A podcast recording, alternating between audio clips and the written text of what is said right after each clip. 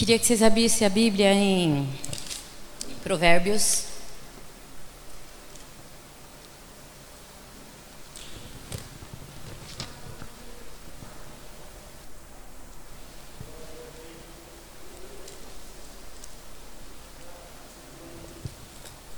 Quatro, vinte e três. Que diz assim. Eu espero mais um pouquinho. Glória a Deus. Louvado seja o nome santo do Senhor Jesus. Tenha cuidado com o que você pensa, pois a sua vida é dirigida pelos seus pensamentos. Deus, agora é contigo, Jesus. Que o Senhor fale em cada coração, assim como o Senhor falou no meu. Que o Senhor trabalhe nas nossas vidas, nas nossas mentes, para que a gente possa ser dirigida completamente pelo Teu Espírito Santo. Visita cada vida, Deus, eu peço em um nome de Jesus. Amém. Pode sentar, irmãos. Jesus, quando ele ia ensinar, ele sempre usava parábola porque ficava mais fácil do povo entender. E ele usava a parábola de coisas daquele tempo, coisas simples, mas que fazia com que o povo parasse, pensasse e se identificasse com a situação. Eu vou contar uma parábola, mas que não é bíblica. Mas eu quero que você preste atenção, porque essa palavra, essa parábola, ela fala muito comigo. E eu tenho certeza que algo Deus vai falar com você tinha um, um, num porto, numa cidade pequena, mais navios e mais navios. Mas tinha um navio que ele era diferenciado dos outros pelo jeito dele navegar. Quando ele ia se chegando, né, para se atracar no porto, sempre ele vinha assim de uma maneira mais é, peculiar, né? Ele vinha assim, ele era meio barbeiragem, ele vinha fazendo as suas manobras. Sempre que ele vinha para se atracar no porto, ele vinha daquela forma e todo mundo então já conhecia ele e se diziam assim na cidade: lá vem o velho navio. E todo mundo ria, zombava, né? Assim, de ver a maneira com que ele todas as vezes se atracava no porto da mesma maneira. E então quando ele se aparecia lá longe, todo mundo já, um cutucava o outro, né? e lá vem o velho navio, lá vem o velho navio, e todo mundo parava para ver o velho navio se atracar. Às vezes ele tirava assim, uma fina numa lancha, outras vezes ele se né, em um navio, mas ele sempre atracava, mas nunca com perfeição. E um dia passado, o navio, quando ele apareceu lá longe, em alto mar, ele surpreendeu a todos, porque todo mundo começou já a gritar: lá vem o velho navio, lá vem o velho navio, né? E todo mundo já pronto para tirar, né? Para rir, para zombar. Mas de, aquela noite, aquela tardezinha, era especial, foi diferente. O velho navio ele veio assim deslizando, deslizando de uma forma, né? Perfeita, fez a manobra incrível e ele atracou no porto com excelência. E todo mundo perguntou: o que, que aconteceu? O que, que aconteceu? O velho navio conseguiu chegar com tanta perfeição. O que, que houve? Então as pessoas já chegaram perto do navio e começaram a gritar: O que, que aconteceu? Vocês trocaram a tripulação inteira? Vocês fizeram uma reforma, uma revisão completa? Porque ninguém faz isso sozinho. Então gritaram lá de cima: Nós trocamos o capitão. A nossa vida sem o capitão, que é Jesus Cristo, ele vai andando pela vida, pelo mar da vida, fazendo as suas barbeiragens, tirando uma casquinha, uma fininha, sendo zombado, né? Sendo referencial de coisa ruim, mas quando nós trocamos o nosso capitão, o nosso barco desliza com soberania, o nosso barco desliza com perfeição, porque o nosso general é Cristo, amém? Então, essa parte você já entendeu?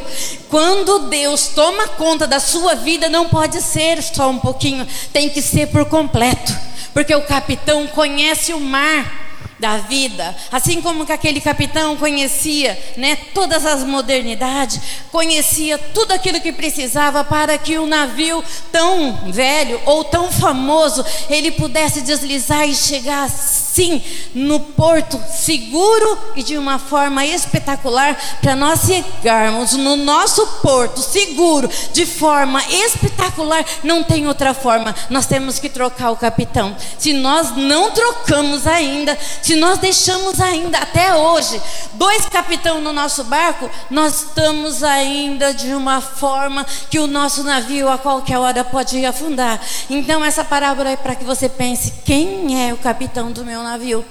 Quando eu entreguei o meu navio para Jesus, eu entreguei completamente. Quando eu entreguei o meu navio para Jesus, eu falei: Senhor, me ensina a navegar, me ensina diante da tua graça, me leva, Senhor, nas águas tranquilas. E quando vir as turbulências, Pai, seja comigo. Me dê graça e força para que eu não possa, porque o meu navio tem que chegar num porto seguro. A Bíblia nos diz Agora eu quero que se abra comigo em Mateus 8. Uma passagem muito conhecida, mas muito linda, muito edificante, né, que nós temos sempre que lembrar. Mateus, capítulo 8, versículo 23.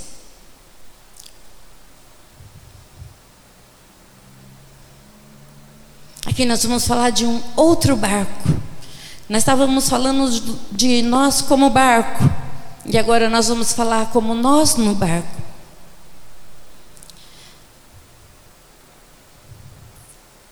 Vinte e três, tá bom?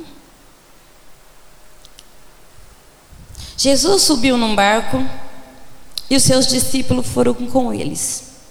Amém? Eu vou continuar a leitura.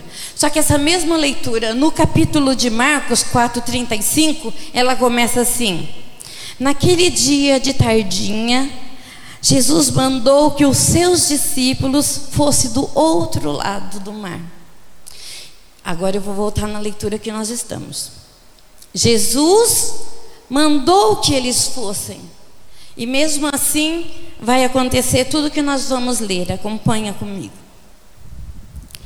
Jesus subiu num barco e seus discípulos foram com ele. E de repente, uma grande tempestade agitou o lago de tal maneira que as ondas começou a cobrir o barco. E Jesus estava dormindo. E os discípulos chegaram perto dele e acordaram dizendo: Socorro, Senhor, nós vamos morrer. Por que vocês estão assim, medrosos? respondeu Jesus. Como pequena é a sua fé? O que você tem, a fé que vocês têm? E ele se levantou e falou duro, e o vento e as ondas e tudo mais ficou calmo. Então todos ficaram admirados e disseram: Que homem é este que manda no vento e nas ondas? Amém? Que homem é este que agora é o capitão do seu barco? Que homem é este que conhece os lugares estratégicos, a profundidade do mar, a quantidade de areia que há na praia, quantas estrelas que há no céu? Que homem é esse que está no controle da sua vida? Aqui a Bíblia diz que os discípulos, eles estavam amando de Jesus. Às vezes acontece algo na nossa vida e as pessoas apontam, estava na desobediência, né? Estava em pecado. Nem sempre a tempestade nos alcança porque estamos na desobediência. Aqui os discípulos estavam com Jesus, cumprindo a ordem de Jesus na palavra de Jesus. E Jesus diz: pega o barco e vai para o outro lado. Eles estavam obedecendo a palavra de Deus. E às vezes as tempestades nos alcançam, mesmo estando seguindo a ordem de Jesus, mesmo estando com Jesus no nosso barco. A diferença é que os discípulos teriam que dizer: a tempestade chegou, está tudo escurecendo, o mar está ficando agitado, o nosso barco está nós vamos perecer, mas vamos continuar reimando, vamos continuar tentando, porque Jesus mandou com que a gente atravessasse para o outro lado do mar, então nós vamos conseguir, porque a palavra dele se cumpre. Mas os discípulos, e isso é o que nós temos que fazer. Se Jesus falou, nós vamos até o final. Nós não vamos olhar para trás nem perecer. O, o medo, o mal, a tribulação, as lutas, dificuldades, elas vão nos alcançar sim. Porque nós estamos na terra, mas nosso espírito é celestial. E nós temos que estar à ordem do nosso comandante, à ordem do nosso general. Se ele falou que estaria conosco todos os dias, até a consumação do século, então nós cremos. Nada pode nos barrar, nada pode nos parar. Nós temos um general, nós temos um comandante, e o nosso barco não vai naufragar, porque quem está nele é Cristo. É o Rei dos Reis, Senhor dos Senhores, aquele que mesmo se esvaziou de si mesmo, tirou toda a sua roupa de glória, se fez homem por mim, por você. Esse Deus Todo-Poderoso iria nos deixar naufragar no mar da vida? Não, irmãos. Então nós prossigamos para o alvo. Quando a tempestade se aproximar, eu costumo dizer assim, que tem tempestades que a gente sabe que vai acontecer. A gente vê ela se formando pela manhã e a gente sabe assim, opa, hoje vai chover. E pela quantidade de nuvem vai ser uma forte chuva. Não é assim? Mas tem tempestade que ela se forma de repente. Você está lá colocando a roupa no varal, de repente você escuta um estralo de um trovão e a chuva já cai de uma vez. São tempestades que chegam na nossa vida sem aviso. Mas nós sabemos de uma coisa: nosso general é Cristo. O comandante está no barco. Se ele disse que nós iríamos passar e atravessar, nós iremos. Então acalma seu coração. Dias difíceis vêm para a gente dar valor aos dias bons para nós dar valor àquilo que nós temos, e às vezes nós não agradecemos, às vezes nós reclamamos de tudo, às vezes nós reclamamos da nossa, da nossa comida, não é a picanha, não é né, um contrafilé, às vezes a gente reclama de tudo, mas a gente esquece que Deus, Deus, Jesus Cristo, Ele não morreu lá na cruz do Calvário para que eu fosse rica. Ele morreu lá na cruz do Calvário para que eu tivesse o céu. Então não importa a tempestade da vida, ela pode me alcançar, como ela pode te alcançar, mas eu tenho uma certeza que um dia eu vou chegar naquele porto seguro. É para isso que estamos aqui.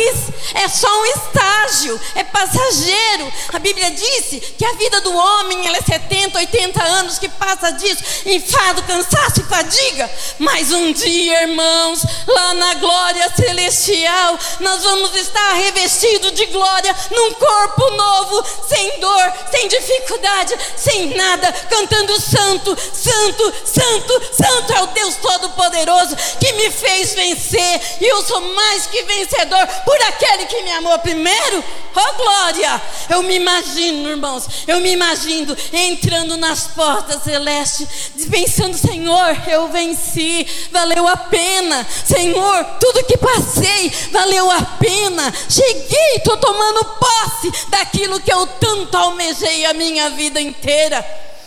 Paulo disse que é para a gente correr a nossa carreira que é para a gente né, continuar, não é para a gente desistir. Tem muita gente é, invertindo o versículo, tá colocando a fé e saindo na carreira. Não, ele manda a gente, né? Firmar nossos pés, crer no Deus que nós temos servido. Nós temos uma carreira para correr, nós temos sim lutas para passar, mas nós temos momentos de fartura, de bonança, porque o nosso Deus, ele também é um Deus não só de vale, nosso Deus é, é Deus de montanhas, nosso Deus também é Deus de deserto. Então, quando você estiver passando dias maus, você não murmura. Aprenda o que Deus está te ensinando. O que, que Deus está me ensinando nessa escola do deserto? Quando você estiver passando pelo vale, dias difíceis, dia que te faltam as coisas, dia que você não tem aquilo que você gostaria, aprenda o que Deus está te ensinando, por favor. Para quando Ele te colocar lá no muito, você não se vangloriar e falar, eu consegui porque eu sou muito bom, eu sou cara, eu sou fera. Não, quando Deus te colocou lá no muito, você não se esqueça de dizer: Obrigado, Deus, porque até aqui o Senhor nos sustentou. Obrigado, Deus, porque se não fosse a tua mão, a tua graça, a tua misericórdia, eu não estaria desfrutando o momento que eu estou hoje. Então eu estou querendo dizer o quê? Que dificuldades existem sim. Nós somos mortais, sim. Nós passamos enfermidades, sim. Mas maior é o que está em nós do que está no mundo. Maior é aquele que nos amou. Maior é aquele, então, na hora que você está tudo bem, Deus é bom. Na hora que está mais ou menos, Deus é bom. Na hora da dificuldade, Deus continua sendo bom. Nunca se esqueça. Às vezes você fala assim, mas pastor, eu fiquei sem chão. Deus te dá o colo. Mas você não vai ficar desprotegido, você não vai ficar desamparado, porque quem tem um Deus como o nosso Deus, não tem como ficar desamparado. Um Deus todo-poderoso criou o céu, a terra, o mar e tudo que existe. Eu fico maravilhada quando eu leio: Deus conhece todas as estrelas e as chama pelo nome. Se Deus conhece as estrelas, chama pelo nome, Deus não vai saber seu endereço? Deus não vai saber o seu nome? Deus não vai saber qual é a sua necessidade? Então não se desespere, confia. Eu digo sempre, a nossa ansiedade, ela não move a mão de Deus. O nosso medo, ela não move a mão de Deus. O que move a mão de Deus é a nossa fé. Não deixa de crer. O inimigo às vezes ele coloca assim aquele peso e nós vamos aceitando aquelas coisas e nós vamos aceitando. Parece até que o nosso Deus ficou pequeno diante do problema. Quando Davi enfrentou o gigante Golias, ele não olhou o tamanho do gigante, ele olhou o tamanho do Deus Todo-Poderoso que ele servia. Por que, que nós vamos olhar o tamanho dos problemas quando nossa visão tem que ir mais alto? Nós temos que olhar para o nosso Deus que é todo poderoso, alto, grande, tremendo, forte. Tem um corinho, né, que as crianças cantam: grande, tão grande, alto, tão alto. É esse o nosso Deus? Então ele é maior do que os seus problemas. Quando a dificuldade vir, e o seu coração tremer, sua perna se abater, dê aquele frio na barriga, você lembra que Deus é maior que tudo, que Deus não perdeu o controle de nada, que Ele ainda está no lugar que é sempre dele, no comando de tudo. Às vezes as coisas fogem do nosso controle e a gente não sabe lidar com isso. A gente gosta quando a gente sabe controlar todas as coisas, financeiro, emocional, mas quando as coisas fogem do nosso controle, a, a nossa, é, a nossa carne, né, ela quer imperar e assim nos leva por um grau de ansiedade muito grande, muito grande. Mas Deus continua sendo Deus. E Deus continua sendo bom. E você pode clamar que na hora certa esse Deus resolve. É o tempo de Deus. A gente, irmãos, a gente vive numa era da internet. A gente quer tudo para ontem. No meu tempo, para fazer um trabalho de escola, a gente ia lá na biblioteca, agendar um horário para poder ir lá, copiar no caderno, para depois datilografar e entregar para a professora. Hoje você pega o celular e você tem tudo ali, em questão de segundo. E se demora um pouco, essa internet não presta. A gente quer tudo para ontem.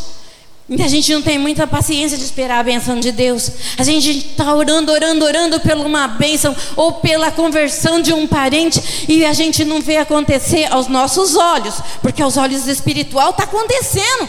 Mas a gente não está vendo, não está vendo, quer saber? Deixa para lá, não vou fazer mais não, já fiz a minha parte, o que eu tinha que fazer eu já fiz. A gente vai continuar orando. A gente não vai abrir mão, igual ontem eu falei na, lá na nossa igreja que Jesus disse assim, eu até marquei aqui.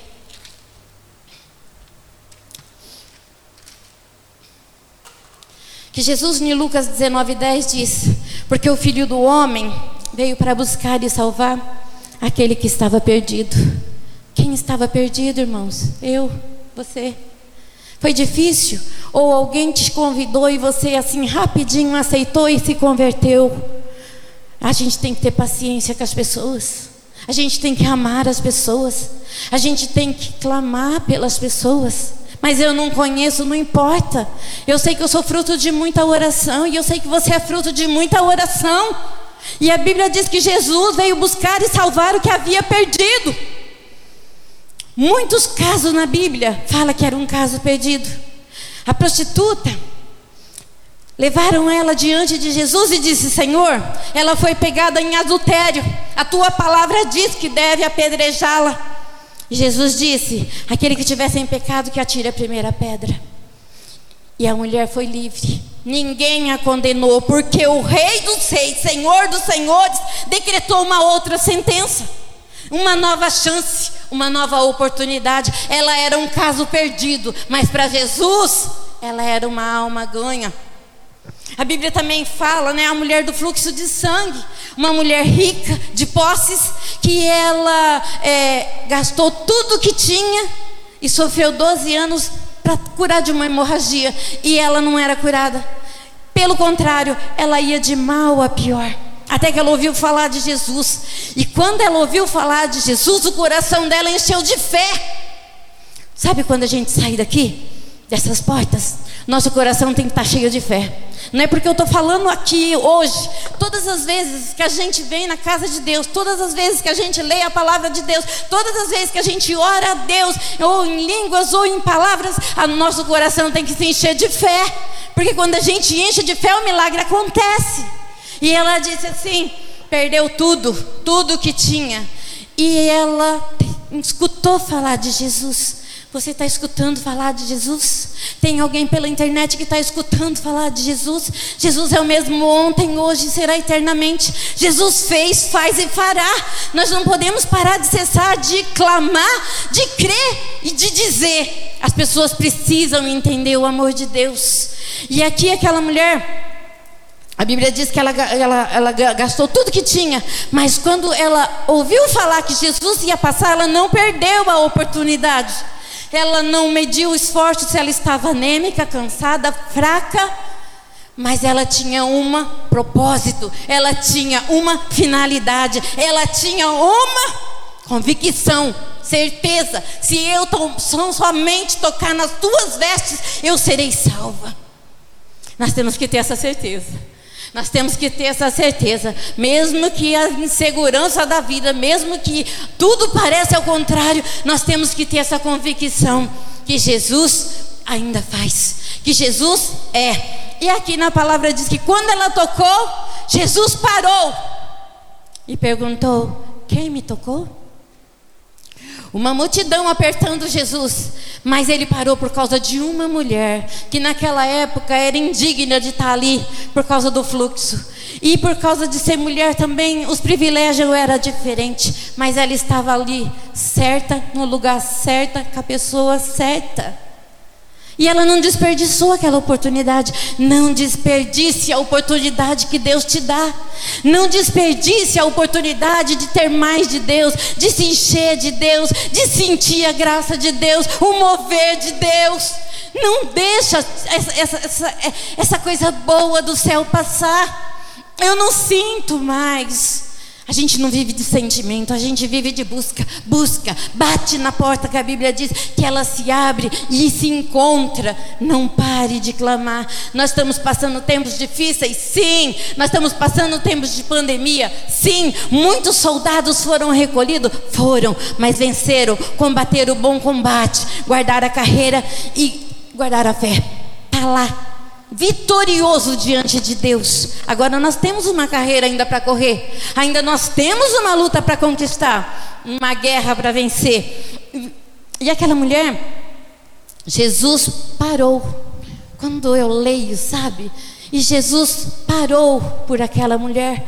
Meu coração enche assim de alegria, uma coisa do céu me toma, de saber que Jesus para por você que Jesus para por mim quando a gente toca Ele com fé. E então Jesus perguntou: Quem me tocou? Jesus, olha a multidão, é tantas pessoas que te cercam, que te. Como que vamos saber quem te tocou? Ele falou: Não estou falando de um toque qualquer. Não estou falando de um empurrão qualquer, de um esbarrão qualquer. Estou falando de um toque que saiu virtude. Eu estou falando de um toque com fé. Eu senti que era um toque de fé. Então, quando nós tocamos Jesus com fé, Ele sabe, não é? Jesus sente. E Jesus liberou para ela a cura e falou: Filha, vá e não peque mais. Então, irmãos, vamos continuar. Ela era um caso perdido para a medicina. A medicina já desenganou, ela gastou tudo que ela tinha e vindo de mal a pior. Eu não sei qual é o seu caso, também não sei o que o Espírito Santo está falando no seu coração, mas eu tenho certeza que Deus está falando no seu coração e que eu estou entregando o recado que Ele me deu e isso basta, porque o resto é com Deus. E também, eu tinha a mulher, o ladrão da cruz. O ladrão da cruz, né, quando Jesus foi crucificado, tinha dois ladrão, um numa cruz à direita, outro numa cruz à esquerda. Todos zombavam de Jesus. Senhor não é o rei dos judeus? Senhor não, profetiza? Então profetiza, manda os anjos tirar daí. Olha, mas profetizou, ganhou tanta gente e assim mesmo não pode se livrar daí. Jesus podia sair dali a hora que ele quisesse. Porque Jesus é imatável, não tem quem mata ele. Ele se entregou. Sabe, irmãos, quando eu me converti, que eu sabia, que eu aprendi assim, que os próprios judeus crucificaram Jesus, a mesma multidão que seguia ele, recebendo bênção, foi a própria multidão que disse: crucifica, crucifica. Quando eu percebi que eram os próprios que estavam com ele, aquilo doeu meu coração. Aí depois o Espírito Santo trabalhou no meu coração e eu entendi que Jesus, ninguém, cravo algum, cruz alguma, poderia segurar ele ali se ele não se permitisse. Porque se ele quisesse sair dali, ele sairia. Ele é o Todo-Poderoso. Ele mesmo disse: se eu quisesse, eu mandava o Pai, ele enviaria três legiões de anjos me tiraria daqui e realmente aconteceria. Então o que segurou Jesus não foi a multidão, não foi os pregos, foi o meu pecado, foi o seu pecado, foi aquela dívida que tínhamos para com Deus e de escrever o nosso nome lá no livro da vida. Então foi você. Foi por sua causa que Jesus continuou lá na cruz. Foi por minha causa que ele não desceu daquela cruz, porque ele tinha uma missão de te levar para o Pai. Porque o Pai te ama. Porque o Pai tem um lugar para você. Porque Ele mesmo disse: Eu vou para o Pai, vou preparar para vocês uma morada. Se não fosse assim, eu não vou, teria dito que eu vou preparar um lugar. Então nós temos um lugar lá. E isso só é possível porque Jesus se entregou lá na cruz do Calvário. E à direita e à esquerda tinha dois ladrões. E um zombava dele também. Mas o outro disse para ele: Se tu és o Cristo, Lembra de mim quando você estiver no teu reino? Os dois ladrão, tanto um quanto o outro, era caso perdido. Mas aquele um que disse: Lembra de mim quando entrar no teu reino. Jesus disse para ele: Hoje mesmo você estará comigo no paraíso.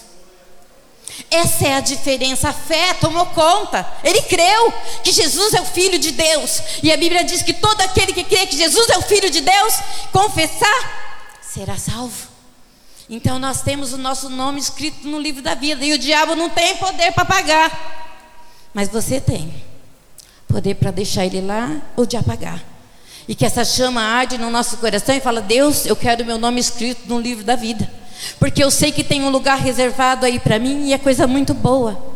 Irmãs, eu costumo dizer assim: se aqui na terra é uma delícia, se aqui na terra a gente desfruta de paisagem, de lugares, de pessoas que nos faz tão feliz, aonde impera o pecado e jaz o maligno, imagina no céu, onde não há nada disso, onde o próprio Deus o fez, aonde não há tristeza, inveja, choro, rancor, nada, só a glória de Deus que basta.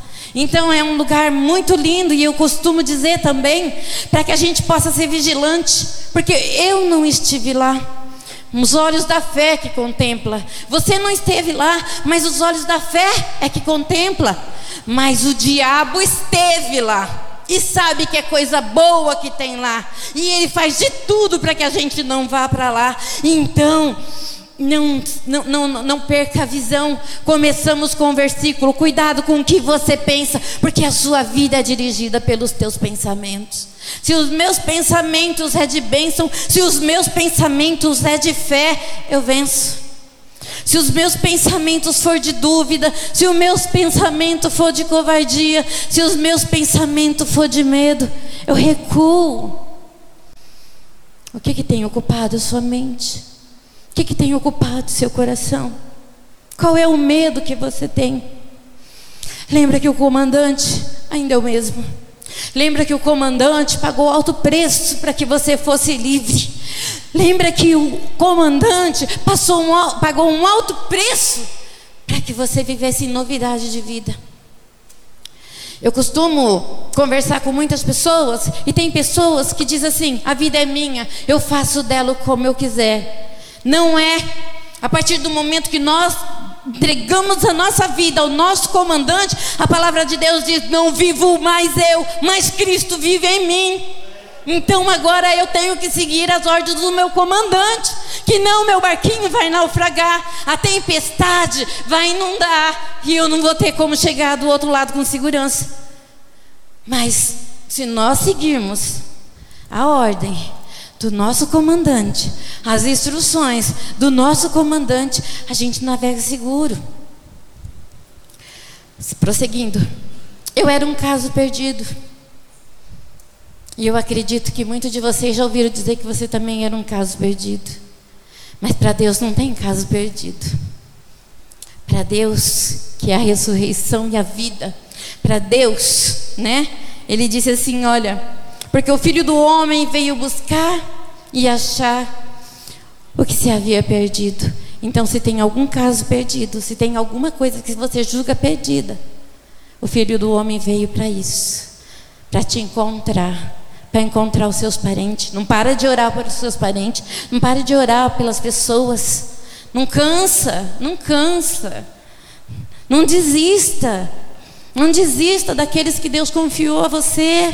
Não desistiram de mim, não desistiram de você. Não desista, irmãos, porque a palavra de Deus está aqui, ó, Lucas 19, 10. Palavras de Jesus, porque o filho do homem veio buscar e salvar todo aquele que havia perdido. Glória a Deus. Testemunho do irmão Hermeson, ele toca comigo. Uma vez eu vi o testemunho dele no rádio. E eu sei que cada um de vocês tem um testemunho. Cada um de vocês tem um marco. Porque antes de Cristo e depois de Cristo, eu costumo dizer isso. Eu gosto de dizer isso. Que o calendário mudou. Quando a gente vai ler um livro de história, principalmente, tem lá antes de Cristo e depois de Cristo. A história mudou quando Jesus chegou. E quando Jesus chega na nossa vida, a história tem que mudar. Tem que ter um antes de Cristo, tem que ter um depois de Cristo, porque Jesus tem, tem um marco na nossa vida, o que eu era, o que eu fazia, mas hoje eu não preciso mais, hoje eu não faço mais, hoje eu não preciso mais, porque hoje eu tenho um Deus que supre as minhas necessidades, hoje eu tenho um Deus que toma conta do meu coração, eu não preciso de outras coisas para ser feliz, o que eu preciso para ser feliz vem do céu. E a Bíblia diz que os homens, né, os discípulos estavam no barco e eles estavam navegando. Jesus estava dormindo e o barco e as ondas estavam subindo de nível, né? E entrando por dentro do barco e eles viram que o barco ia naufragar e que não tinha mais jeito, já tinham feito de tudo e então eles clamaram: Jesus, mestre, não te importa que nós perecemos? É comum, às vezes, na hora da dificuldade, da dor, a gente fala: Deus, o Senhor não está me vendo. Deus, olha para mim. Não é? Às vezes é só nós e Deus lá no banheiro, lá no nosso quarto. Deus, olha para mim. Deus, tem misericórdia de mim. Olha, eu estou sentindo como que o barco está. Está difícil de remar. E Jesus disse: Vento Pare. Mar, aquieta. E o que eu mais acho lindo, que a natureza obedece à voz de Deus. Mais lindo ainda, a Bíblia não relata que teve ressaca após a ordem de Jesus. E fala pelo contrário, que tudo voltou calmamente, exatamente ao seu movimento normal. Então não há tempestade na nossa vida que Jesus não possa acalmar. Não, possa, não, não há ondas altas o suficiente para nos afogar se Jesus está no nosso barco. A Bíblia também não fala quantos outros barcos tinha ali na, na mesma tempestade. A diferença é que naquele barco tinha Jesus. Aquele barco não afundou, não é porque tinha os discípulos. Aquele barco não afundou porque Jesus estava ali. O nosso barco não afunda porque Jesus tem que estar lá. Você nunca se esqueça disso. O capitão tem que estar lá. Ele conhece certinho as profundezas do mar, as correntezas das ondas, a força. Ele conhece a fúria do temporal. O nosso comandante tem que estar no barco. Só para finalizar, tá bom? Às vezes nós temos assim na família, né? Desemprego, crise. Mas o nosso comandante, o nosso capitão, ele é experiente. Mas eu anotei aqui que às vezes, como não tem casos nas nossas famílias, glórias a Deus, a gente esquece de mencionar. Mas às vezes nas nossas ou nas suas famílias tem pessoas que usam droga, tá no alcoolismo, enfermos, né? São dias difíceis, coisas difíceis, mas Deus continua sendo o mesmo. E o general, o comandante, tem que estar no barco. Nunca deixe de orar. Nunca deixe de buscar. Mesmo que as suas forças não dá. Tem um louvor que disse assim: Cantar na alegria é fácil quando tudo vai correndo bem, mas nas lutas ela é um pouco difícil, mas nelas eu canto também. Quando você não tiver força para orar, chora. Já falou assim, mas eu não tenho mais forças. Ouça louvores. Encha a sua casa de adoração. Não deixa a casa vazia, porque a casa vazia é oficina do inimigo. Deixa ela cheia de coisas boas, deixa ela cheia de coisas de Deus, porque o louvor liberta. Às vezes você coloca um louvor, seu coração está triste, e de repente você, quando pensa que não, você já está cantando junto, e você já está adorando junto, e você já está glorificando junto. O importante é você não perder a fé. O importante é você saber que Deus é com você todos os dias, como a palavra dele disse. Para finalizar, quero que vocês abram de novo. Provérbios 4, 23.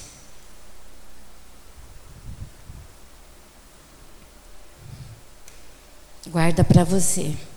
Toda vez que você estiver pensando algo que você sabe que não é o que deveria ser, toda vez que você está pensando algo, né, se deixando levar pelos pensamentos, então você lê esse versículo. Cuidado com o que você pensa porque a sua vida é dirigida pelos teus pensamentos. Se eu encho a minha casa, se eu encho o meu pensamento de coisas ruins ou de derrota, eu desisto de lutar. Eu costumo dizer que os pensamentos, eles passam pelas nossas cabeças. Minha, tua e de quem? Todo mundo. E são muitos pensamentos todos os dias. Mas a gente pode escolher aquele que vai ficar na nossa mente e aquele que não vai. Porque aquele que você vê que não está glorificando a Deus, você repreende, em nome de Jesus. E aquele que você vê que, opa, esse me traz mais perto de Deus. Ou o passado, irmãos. Às vezes a gente fica presa no passado. A gente fica pensando, pensando e repensando uma coisa que a gente já viveu, já sofreu. Se for por um testemunho, você conta mesmo, porque Jesus tem que ser glorificado. Mas se for para você ficar lá assim, ó, na fossa, um namoro que não deu certo, algo que você fez, né? E aquilo te traz coisas ruins, cuidado com o que você pensa. Policia seu pensamento. Se não deu, se não foi, era porque não era da vontade de Deus. E eu costumo dizer que a gente não pode mudar o nosso, o nosso passado e nem apagar ele, porque ele é a nossa história. Hoje é a única certeza que a gente tem, é o nosso presente. Amanhã é uma revelação. Mas você fala assim: você não conhece a minha história, é muito triste. Se eu pudesse, eu apagava. Mas eu vou contar uma experiência rapidinho. Quando eu tive minha filha caçula, eu tive uma pré-eclâmpsia no parto. E eu esqueci de tudo. Eu esqueci que eu tinha um bebê. Eu esqueci da minha casa. Demoraram uns 25 dias para que as coisas viessem assim, lembrando. E não foi legal. O Pedro chegou no quarto todo feliz e disse: Eu vi a Nenê, ela é linda. Eu disse: A Jéssica. Era a única coisa que eu lembrava e o único nome. Ele, não, amor, o nenê que nasceu agora, nenê. Eu não lembrava que eu tinha nenê. Eu não lembrava nem dele, eu pensava, esse homem bonzinho está me confundindo com outra pessoa. Né? Então, esquecer o nosso passado é horrível. Eu digo porque eu esqueci um pedacinho. Eu vivi. Então não fala assim, ah, se eu pudesse esquecer? Não, lembra da onde Deus te tirou. Lembra o que você já passou e aonde que você está. É uma lição. É lição de vida. É o que te faz e te fez com o caráter moldado de hoje. Se não fosse essas experiências, talvez você não seria a pessoa que você é. E nem estaria no lugar que Deus te colocou. Então a sua história é importante. Né? É o seu testemunho. Então você lembra sempre que está ocupando mais o meu pensamento. Eu posso,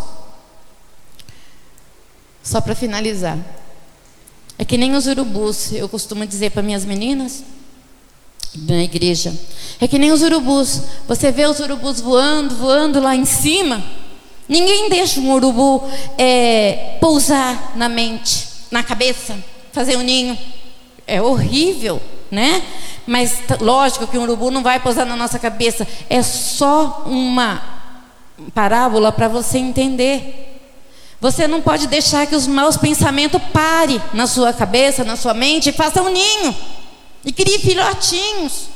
Irmão, se os pensamentos pudessem ser vistos não como coisas, mas como cor, nós policiávamos mais os nossos pensamentos né? Olha, a irmã Sueli está pensando coisa boa, tem assim um pensamento branquinho na cabeça dela, mas tem pessoa que está pensando coisa ruim, tem uma nuvenzinha preta na cabeça, igual de desenho. Mas não é assim. Só você e Deus sabe o que passa na sua cabeça. Então policia o que você pensa. Você pode hum, deixar que eles passem, mas você não pode permitir que eles não fiquem e façam ninho. E eu quero que você Abaixa a sua cabeça. E eu vou orar por você. Deus, visita cada vida. Espírito Santo amado, o Senhor é o comandante dessas vidas, desses lares, desses pais de família, dessas mães, Pai, dessas moças. O Senhor tem o futuro delas todas nas tuas mãos, das crianças. Mas às vezes os nossos olhos não veem, a gente cria uma insegurança. Mas eu entrego tudo nas tuas mãos, porque o Senhor é o nosso comandante. O Senhor sabe o que está fazendo. O Senhor sabe, Deus querido, de todas as coisas. Livra-nos do mal. Me ensina a viver de uma forma que te agrada. Me ensina, Senhor, a estar no centro da tua vontade. Deus, fala comigo dia após dia. Deus, querido, que eu possa ser mais grato por tudo que o Senhor tem feito na minha vida, na minha família. Que eu possa ser mais grato, porque só eu sei o que o Senhor tem feito por nós.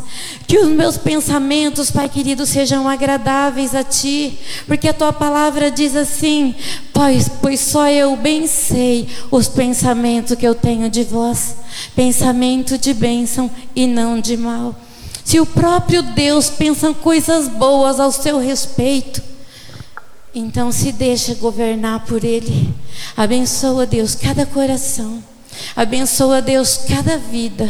Espírito Santo de Deus, aquilo que eu não consegui expressar. Que o Senhor trabalhe em cada coração. E que ao sair por esta porta, esta palavra não fique aqui, mas que ela fique ardendo nos corações de cada um de nós, nos policiando, sendo mais agradecido, vivendo uma vida mais de santificação, porque o Senhor é bom, porque o Senhor é Deus e porque o Senhor, Jesus Cristo, se entregou lá numa cruz para nos salvar. Aqui fica a nossa eterna gratidão. Eu vou melhorar, Senhor. Eu vou policiar mais meus pensamentos, Deus. Eu vou ser mais grata por tudo que o Senhor fez e por tudo que o Senhor está fazendo e por tudo que o Senhor vai fazer. Obrigada, Deus. Eu te agradeço para a honra e glória do teu nome. Amém.